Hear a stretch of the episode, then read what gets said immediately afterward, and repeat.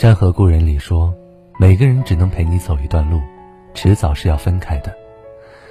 有时你以为的永远，其实很短暂；你以为的情深，他人也未必当真。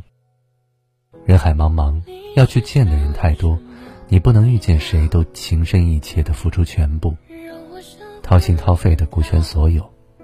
生活中，每个习惯了默默承受这一切的人，都应该好好问自己：顾及这个，顾及那个。谁来顾及你？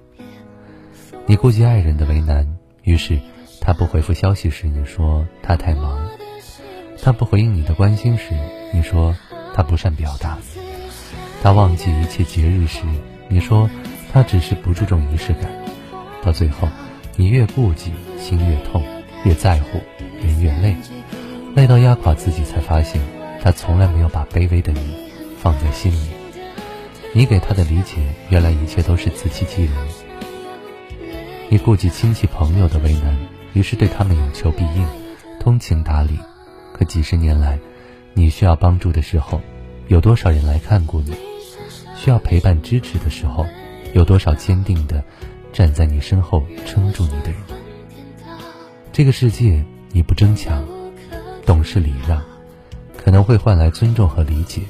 但也可能会换来得寸进尺、变本加厉的辜负和利用。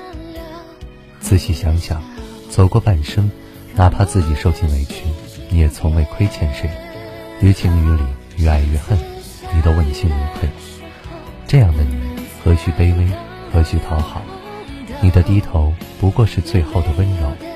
面对不知足、不珍惜的人，扭头就走，才是你后半生该有的姿态。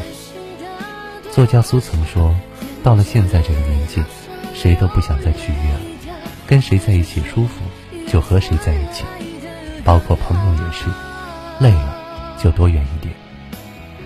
人生短短几十年，爱过恨过，高傲过也卑微过，你不再亏欠任何人，也无需再为周全他人而牺牲自己。